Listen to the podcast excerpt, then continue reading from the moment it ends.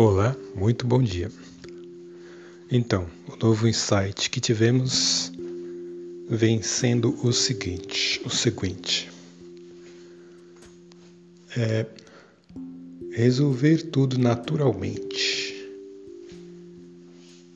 Não brigar, não brigar por soluções de problemas da forma convencional, batendo cabeça,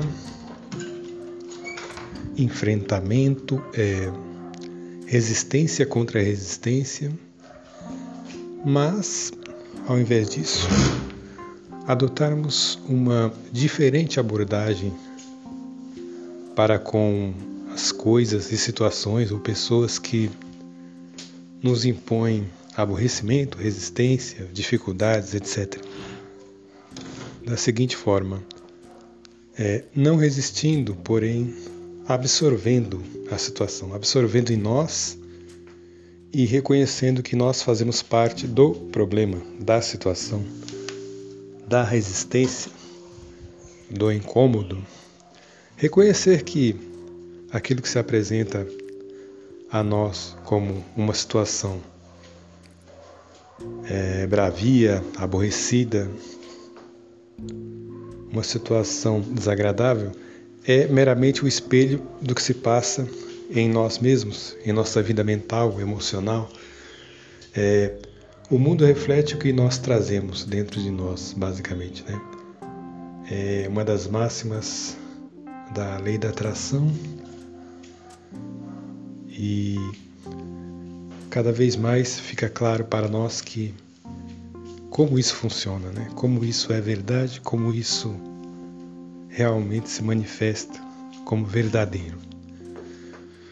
É, há muitos anos atrás eu, eu ouvia, do, no tempo do rádio, né, eu ouvia um, um cara que me, me, inspirou bastante, eu devo bastante a, a, aos podcasts, melhor, naquele tempo não, se, não existia nessa palavra, era um programa de rádio, rádio mundial, onde ele se apresentava. Esse cara se chama é, Luiz Gasparito.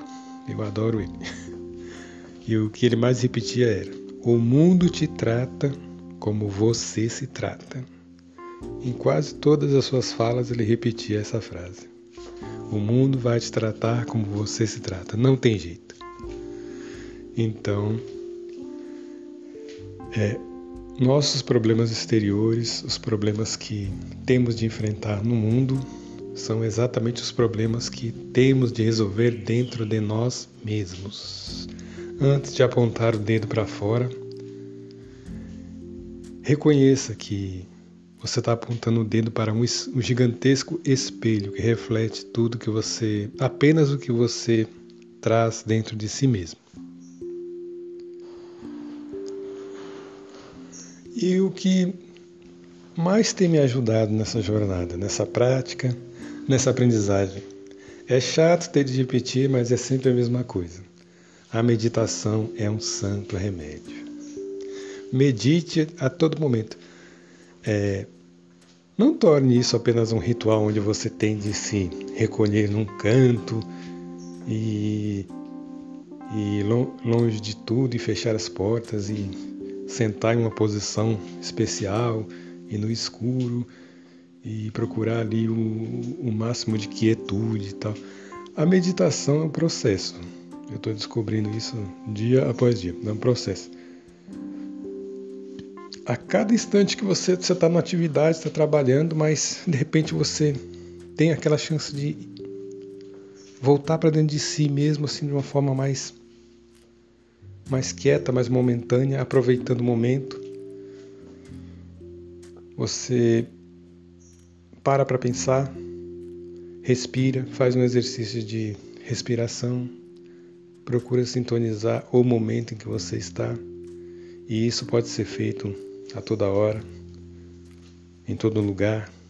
Não há empecilhos para você cultivar um estado meditativo.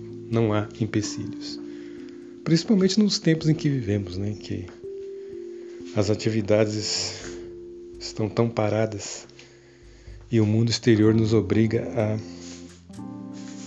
procurar novas alternativas, novos modos de vida, novas saídas. E as melhores saídas são sempre passam sempre pela pela quietude, pela busca interior, pela análise do que do que somos, né? Como entender um mundo tão maluco, tão cheio de contradições e problemas e desafios, sem olhar para dentro de nós mesmos e resolver todas essas questões dentro de nós mesmos. Tudo fica muito mais macio, tudo fica mais tranquilo. Parece que a navegação da sua vida fica mais previsível, mais sem sem grandes grandes solavancos, porque você abraçou a contradição do mundo como uma forma de reconhecimento da contradição que você traz dentro de você mesmo. Você tranquiliza-se, você sabe que o que tem de ser resolvido é você mesmo. O problema é você mesmo. Tudo se tudo ganha nova cor, ganha nova perspectiva porque você se sente mais poderoso, essa é a palavra. Quando entregamos todo o poder para o mundo exterior, ai meu Deus, o mundo, ai meu Deus, a dificuldade, ai meu Deus, aquela pessoa, ai meu Deus, essa situação, ai meu Deus, a sociedade, a política, e ninguém me respeita, e ninguém faz o que eu quero, e nada sai como eu previ, e nada se resolve de uma forma mais, mais agradável para mim, não sei o que, não sei o que.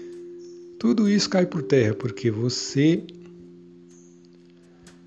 descobre a verdade de que você está orquestrando tudo em, em parceria com o universo.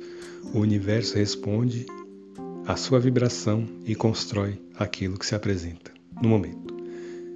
Com esse conhecimento bem claro dentro de si, você passa a vibrar de outra forma na expectativa de colher outros resultados resultados mais agradáveis. Você descobre a sua plena responsabilidade no processo. E você sabe que tem que se tranquilizar. Tem que manejar a varinha da orquestra de forma bem consciente, bem cuidadosa, sabendo que a cada passo você está delineando e desenhando o seu futuro através do que você pensa, do que você fala, das atitudes que você vai tomando.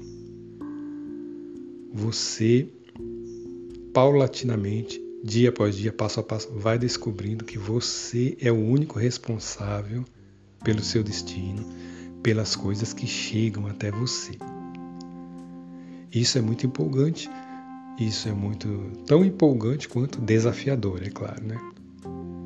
é, chega a ser, num primeiro momento, chega a ser assustador, assustadora a verdade do, do, do tamanho da responsabilidade que trazemos nos ombros quando abandonamos o estado de vítima, né? Porque a posição de vítima é muito confortável, né? Ah, toda a merda que me acontece é, é uma merda da qual eu sou vítima. Chega até mim, as pessoas fazem para mim. O mundo causa para mim. Eu não sou responsável por nada. Isso me acontece. Isso me acontece. Eu não posso fazer nada. Que confortável, né? Agora posso deitar e esperar o mundo acabar, porque quando o julgamento vier, eu vou poder dizer ao grande ser: Ah, tudo me aconteceu, tudo me fizeram.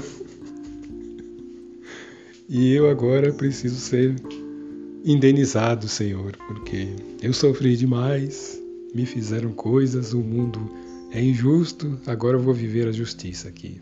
Quer me pagar, por favor? me veio agora uma imagem de um desenho animado que eu gostava quando criança, né? O safado fez uma bocada de coisa errada, depois foi cobrá-la. Quer me pagar, por favor?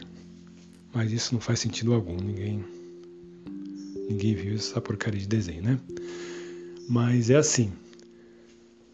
Esperamos ser indenizados por não termos feito nada. É claro que isso não vai acontecer, né? Eu creio que, sei lá, aí vai do, da cabeça de, de cada um. Há quem acredite que a pessoa é chutada de volta para a matéria para viver as mesmas experiências tantas vezes quantas forem necessárias até acordar para a realidade de que quem faz a, o seu o responsável pelo seu pagamento, digamos assim, né? a sua recompensa, a sua redenção, o seu paraíso, é você mesmo. Se você se coloca na posição de vítima e sofre a vida inteira esperando ser recompensado depois, a única recompensa que você vai receber é a mesma realidade, a mesma vida, porque para o universo ele entende que é o que você escolheu, né?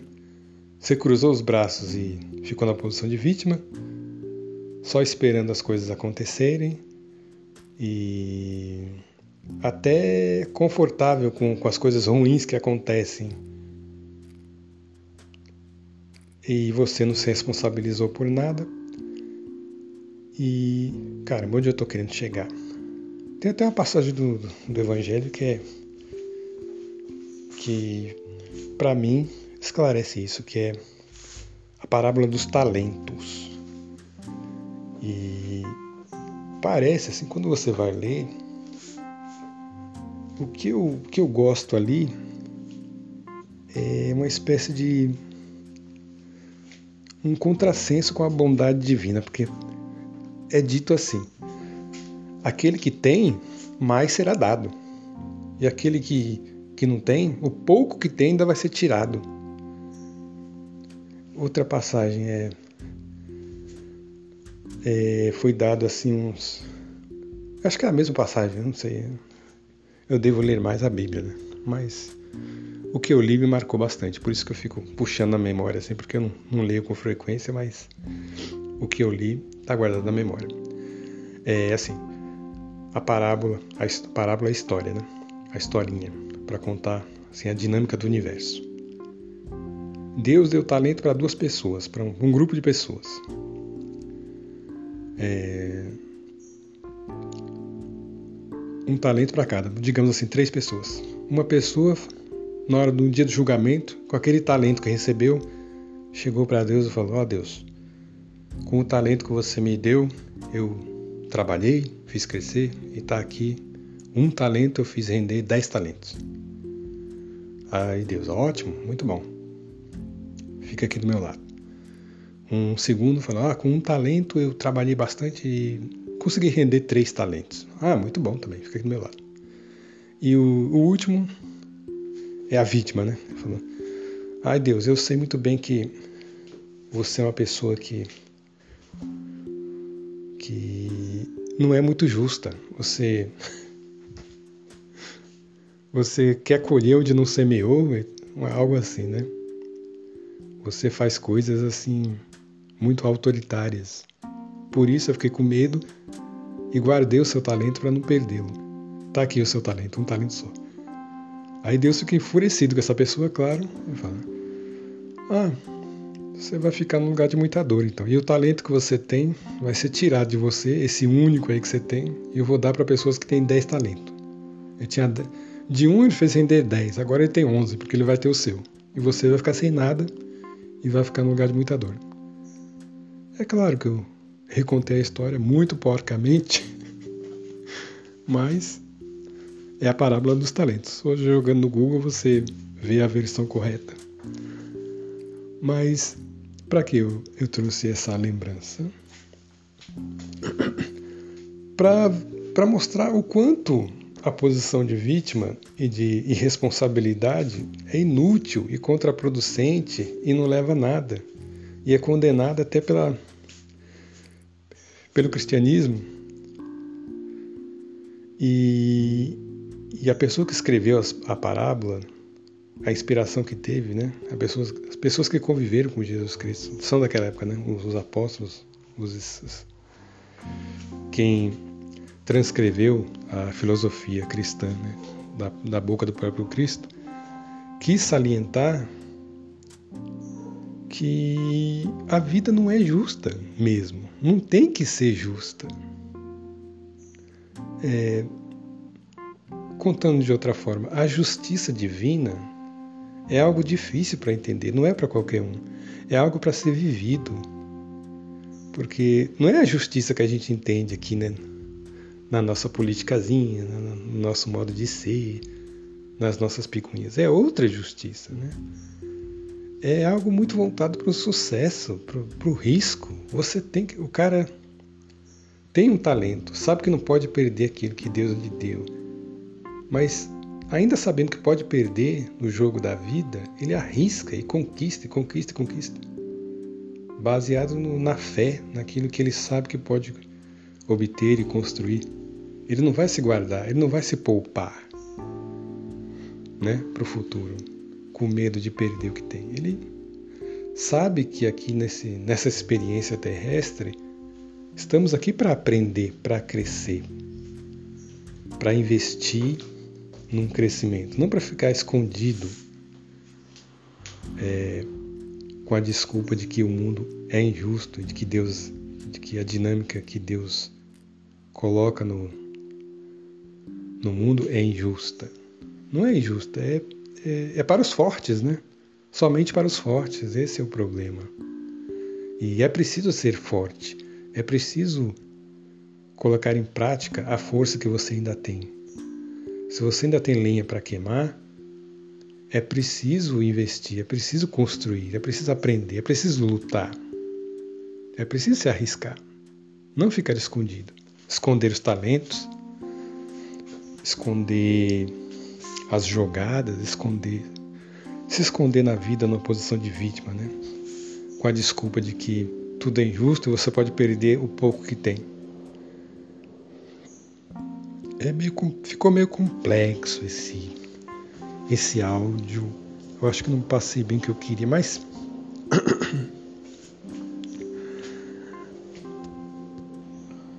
mas o que eu quero deixar claro o quanto é importante estarmos sintonizados num momento assim de confusão, quando a confusão chega até nós e não sabemos o que fazer. Ter em vista um plano maior, né? E o Evangelho traz um plano muito maior. A meditação traz um plano muito maior. É... Isso clareia nossa mente. Com a mente mais clara, tudo fica mais fácil as atitudes, até para tomar uma atitude, você faz com mais rapidez e tranquilidade quando a sua mente está clara. Quando você está livre de preconceitos e confusão mental e preocupação. Né? A meditação tira a preocupação. Ainda que não tire, é, o fato de você controlar suas ondas cerebrais, você se põe num estado mais tranquilo, com os pensamentos alinhados, nada assim muito conturbado, seu pensamento indo para toda parte, todo lugar, agindo que é um macaco doido dentro da sua cabeça. Quando você tranquiliza tudo, você vê com clareza. E só o fato da ansiedade sair de você traz um alívio muito grande na tomada das decisões e na aceitação de como as coisas são. E isso coloca você num estado de mais poder. E o poder é gostoso de sentir. O poder traz empolgação. O poder traz esperança. Traz uma doçura dentro de nós que nos mostra um caminho mais tranquilo a se seguir.